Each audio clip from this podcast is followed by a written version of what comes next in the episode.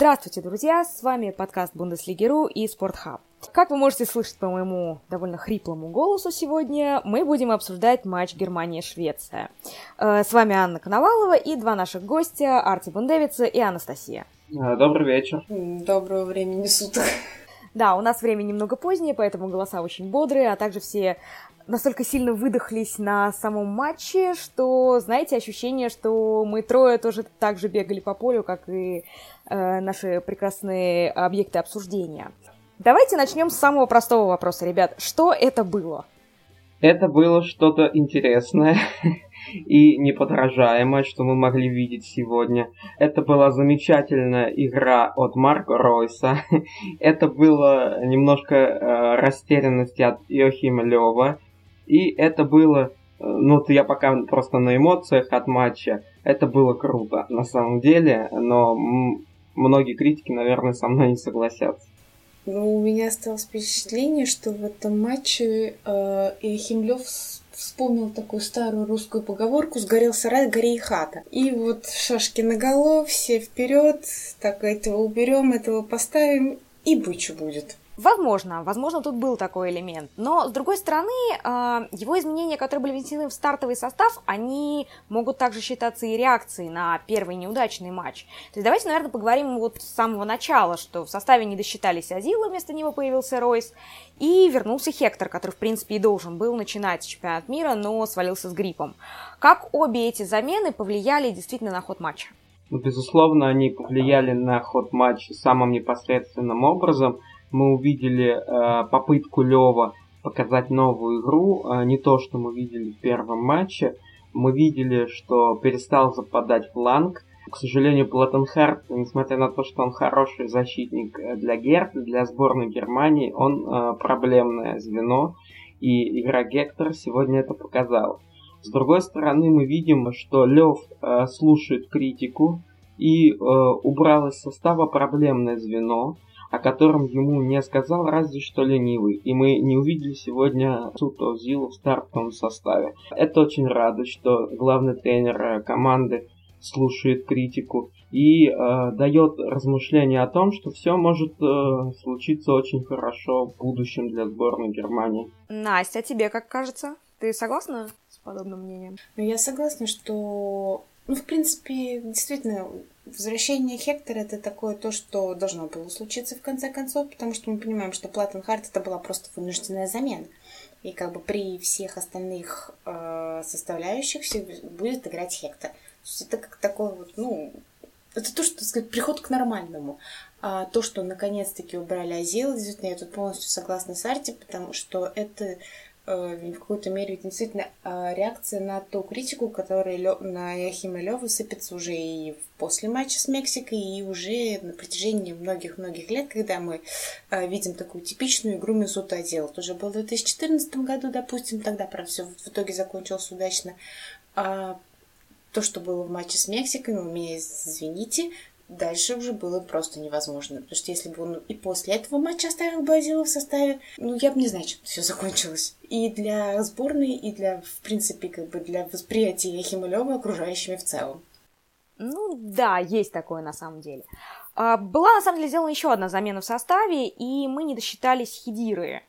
Э, который также был в матче с Мексикой одним из наиболее слабых звеньев, за, за выбор которого Лева довольно сильно критиковали в прессе после матча. На матч вышел Руди. Решение довольно своеобразное, довольно, возможно, интересное, но у нас не получилось нормально посмотреть, э, будет ли оно хоть как-то эффективным, поскольку Руди довольно быстро самоликвидировался, как, как понятно. Вернее, не самоликвидировался, а ликвидировался под воздействием да, э, бутсы одного из шведов. И, но тем не менее, даже вот на мой личный взгляд, как мне показалось, на те моменты, как и Руди был на поле, и потом, когда вышел Гюндаган, все равно в, по- в центре поля осталась ровно та же огромная просто вот черная дыра, которая была и с Мексикой, и вот сейчас. Ее более-менее закрыли под конец матча, но первый, первый тайм это же был какой-то кошмар. Вот что вы по поводу этого-то можете сказать? Это что вообще было в центре? А вот э, смотри, за, закрыли они так называемую шестую зону, эту зону опорного полузащитника, которая у них западала и в матче с Мексикой, и сейчас. Но посмотри, за счет чего они ее закрыли. они ее закрыли именно в тот момент, когда произошло удаление, когда терять было нечего, и э, фактически сзади оставался всего один защитник. Да, то есть э, они рисковали, шли в банк э, и готовы были нарваться на контратаку.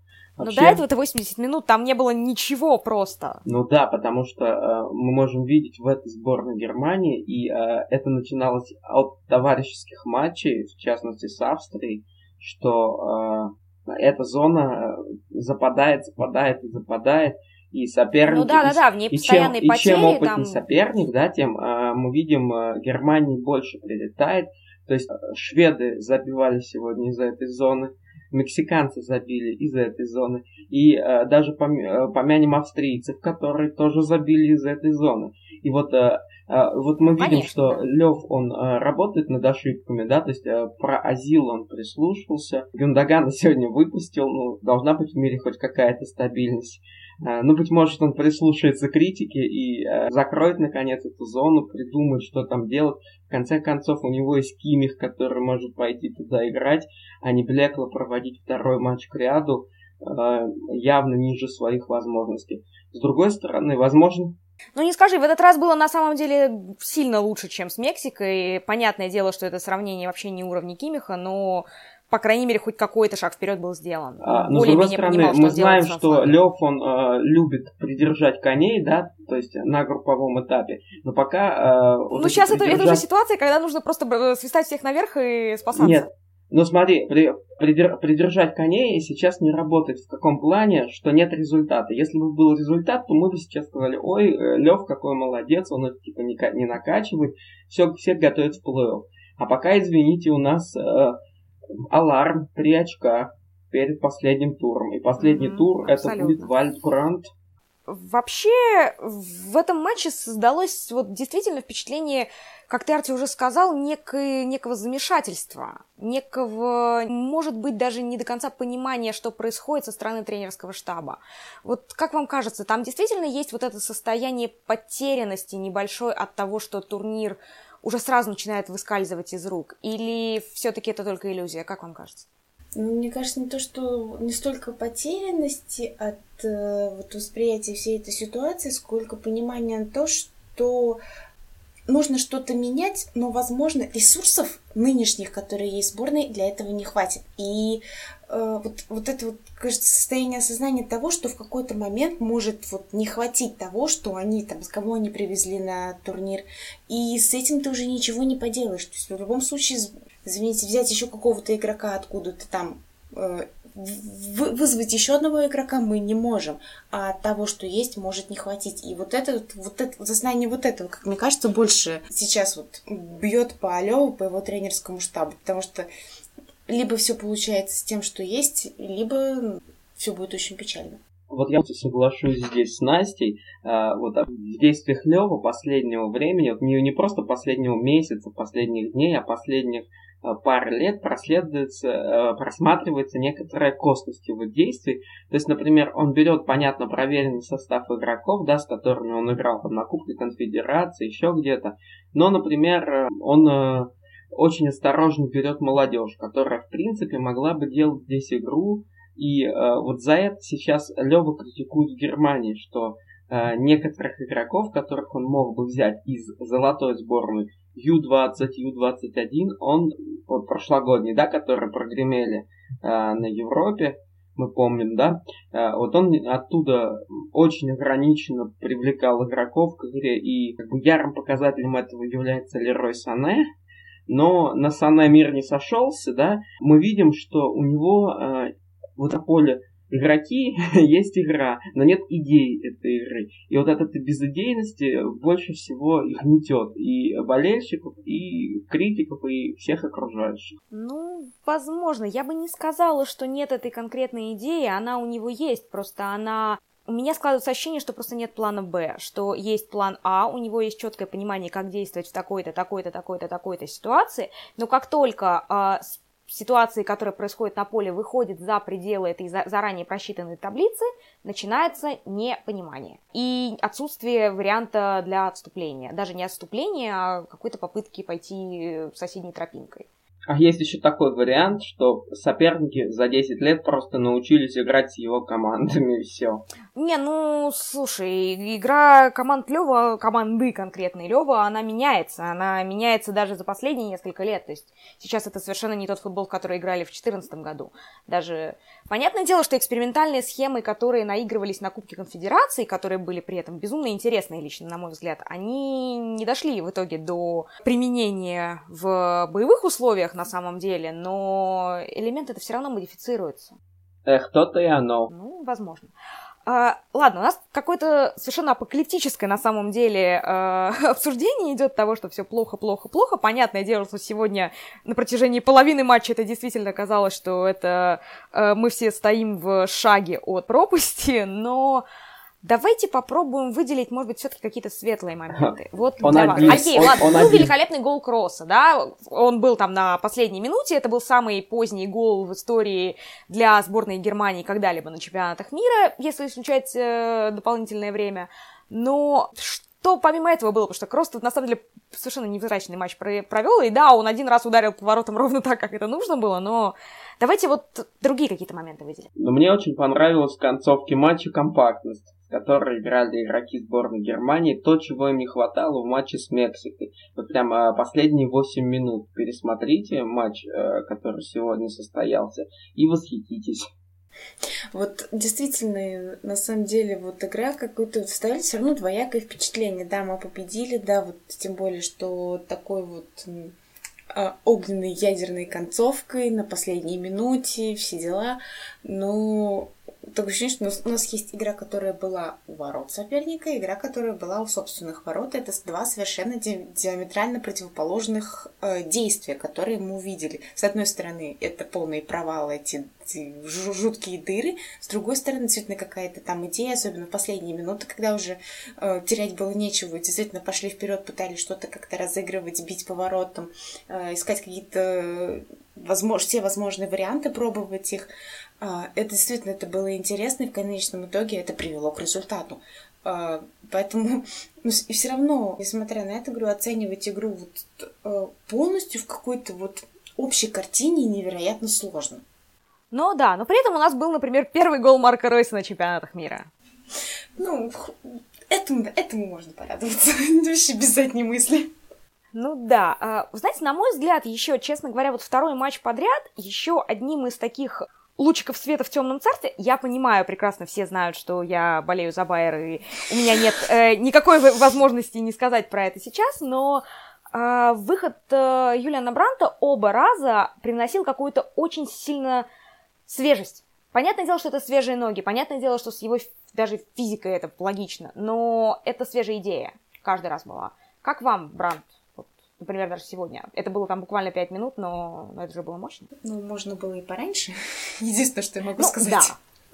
На этот счет. Это бесспорно. Я согласна с тобой абсолютно, что действительно выход Бранта это был такой глоток свежего воздуха, что-то э, быстрое, свежее, и, собственно, действительно он выходил и у него получалось, да, там, может, не получилось забить, в конце концов, ни в первом матче, ни во втором, но у него... Второй удар но, но у него были эти шансы, потому что Действительно, что-то делал. Единственное, что говорю, как бы хотелось бы все-таки увидеть его подольше на поле. А, насчет подольше хотелось бы просто сказать, что вот он на самом деле и в клубе в этом сезоне довольно много отыграл именно в роли Джокера, но Джокера, который выходил раньше, в районе 65-70 минуты.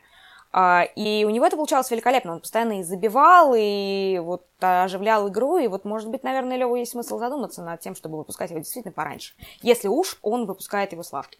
Я, да, с вами. Э, я хотел сказать, что я бы вот очень хотел посмотреть, как Бранд бы играл с первых минут и весь матч. То, что он хороший Джокер, это, да, хвала ему и поклон, но молодость, зеленность, она проходит, да, а сборной нужен э, постоянный игрок на данной позиции. И вот очень интересно было бы посмотреть, как Брант отыграл бы целый матч, да, то есть он фактически играет там под позицией Дракслера, ну, флангового игрока, меняется с Ройсом, но он это делает, как Анна правильно заметила, в роли Джокера. А Джокер это игрок, который выпускается, как правило, в самые такие сложные времена, да, и для конкретной цели.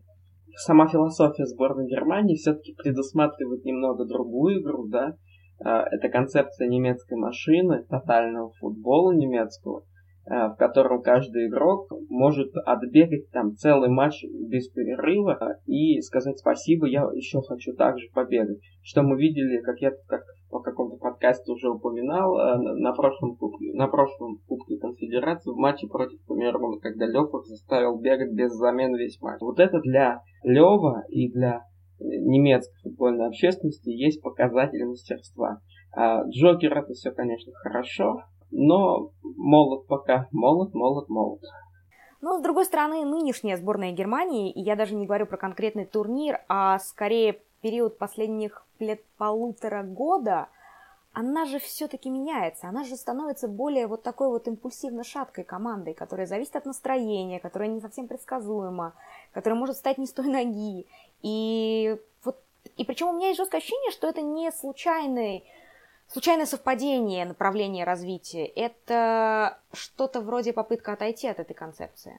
Вот машины вот этой вот. Может быть, и такие более скажем так, менее стабильные игроки нужны? Э, вряд ли нужны менее стабильные игроки. Лев просто пытается провести смену поколений в сборной, э, но он, в принципе, ее уже провел, да, то есть мы видим э, то, что те, кто выступает сейчас, это фактически костяк новой сборной. Слушай, ну я бы не сказала, что он ее прям завершил, потому что он как обещал, что у него с Кубка Конфедерации придет там 2-3 игрока, до стартового состава дойдут. Они у него и дошли. Мы же не видим там сборную, в которой там... Ну, у него, извини, у него времени... Два-три старичка и наоборот вся молодежь. Времени до 2022 года, так что он может развлекаться еще 4 года.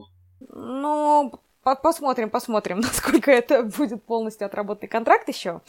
Да, давайте посмотрим, как закончится этот турнир, начнем с этого.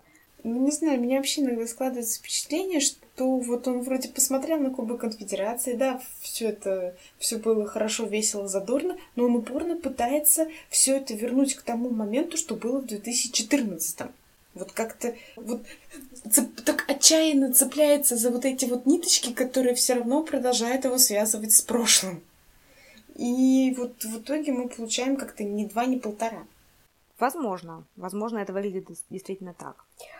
А, и вы знаете, наверное, последний вопрос, который сегодня хотелось бы обсудить с вами, это ну, вот общий фон, который сейчас существует вокруг сборной Германии, он скорее негативный. Причем я бы даже сказала не скорее негативный, а абсолютно негативный. То есть после первого поражения на чемпионате мира это все усилилось. То есть до этого, в общем-то, были там и все эти скандалы с Гюндаганом и Азилом, там э, общие какие-то разные разброды и шатания. И потом случается первая победа, общее, ну, давайте смотреть правде в глаза, недовольство базы в Ватутинках, нарастание всего этого дела, разговоры о том, что команда разбивается на какие-то внутренние коллективы и не является э, единым целым. Вот сегодняшний результат, вот это сегодняшняя, ну, волевая победа, да, это, конечно, победа больше от фарта, но это волевая победа все равно, чисто технически хотя бы. Вот поможет ли вот сегодняшний результат снизить хоть как-то градус вот, вот этого вот негатива? Ну, я думаю, не особо сильно. Если это и повлияет, то... Э, потому что сейчас эйфория очень быстро спадет после этого матча, а проблемы останутся. Э, да, такая действительно очень эмоциональная победа и все, но проблемы-то никуда не ушли. И все их видят прекрасно, все, собственно, и как бы путей решения-то пока особо не видно. И если с корейцами пройдет тоже на такой, ну, еще лучше, чем этот матч со шведами, то есть там, в принципе, если особо проблем не возникнет, тогда, может, в какой-то степени, э, там, если пройдем в плей-офф, вот этот вот негативный фон все-таки спадет. А если и в матче с корейцами будут какие-то такие вот игровые проблемы, скажем так, да, то особо сильно ничего не поменяется. То есть вот это все общее настроение а, не очень такое хорошее и позитивное, но никуда не денется. Давайте прежде всего поймем то, что в Германии выступление сборной оценивают не по одному конкретному какому-то матчу, но по выступлению на турнире в целом. И лишь после идут очень долгие программы, где анализируют, как мы сыграли здесь, как мы сыграли здесь. победа над Швецией это очень хороший звонок, который, безусловно, позитивно воспри... воспринимается в Германии, но в то же время э, вот э, среди моих знакомых, по крайней мере, немцев, нет какого-то состояния такого э, воодушевления, да, то есть все воспринимают это таким оттянутым оптимизмом ну победили, ну это здорово, мы порадовались, но ждем завтра. Все ждут завтрашний день, и я думаю, что мы с вами тоже и можем только наблюдать за этим. Ну потому что, по сути, дело-то не сделано. Да, мы выиграли, но еще ничего не понятно. Ну да, из группы мы еще не вышли. Вот, в том-то и дело. Поэтому уж сильно радоваться, то есть, в принципе, действительно смысла нет. И, как говорится, цыплят-то по осени считают. Ну, в нашем случае по июлю. Ну да, Чуть пораньше. Именно так. Поэтому я думаю, что нам всем предстоит запастись калькуляторами. Можно скупить сразу все, которые можно, можно программируемые, можно нет, чтобы сидеть и высчитывать, поскольку э, возможностей, возможных исходов в группе по распределению мест на самом деле бесчисленное множество уже сейчас. То есть, насколько я понимаю, там есть даже расклад, при котором Мексика может никуда не выйти. Запасаемся попкорном. У меня уже, да, да, у меня уже в Твиттере сегодня несколько часов после матча идет бурное, не только в Твиттере идет бурное обсуждение того регламента вообще ФИФА на случай при равенстве очков, при равенстве забитых и пропущенных мячей. То есть вплоть вот это вот всего, потому что ну как-то Вплоть до фэрплея, да? Вплоть, вплоть до фэрплея, да. И ф... нам бы фэрплея вообще бы никак бы не хотелось бы, если честно. А, да, я думаю, что после сегодняшнего прекрасного выступления Джерома Батенга лучше... Фэрплей не наш вариант вообще. Вообще не наш стиль. Никак. Так что будем надеяться... Я очень надеюсь, что ни до чего такого не дойдет. Ну ладно, посмотрим. На самом деле следующий матч э, нас ждет уже совсем скоро. Он в среду ведь, да? В, сред... в среду в Казани с Южной Кореей. И, собственно, развязка близка. Я думаю, что на этой ноте мы сегодня с вами попрощаемся. С нами были Анастасия и Арти Бундевица, и также я, Анна Коновалова. Смотрите Бундеслигу, смотрите в данный момент за немецкой сборной и запасайтесь на самом деле валидолом. Спасибо. Это самый хороший совет. До свидания.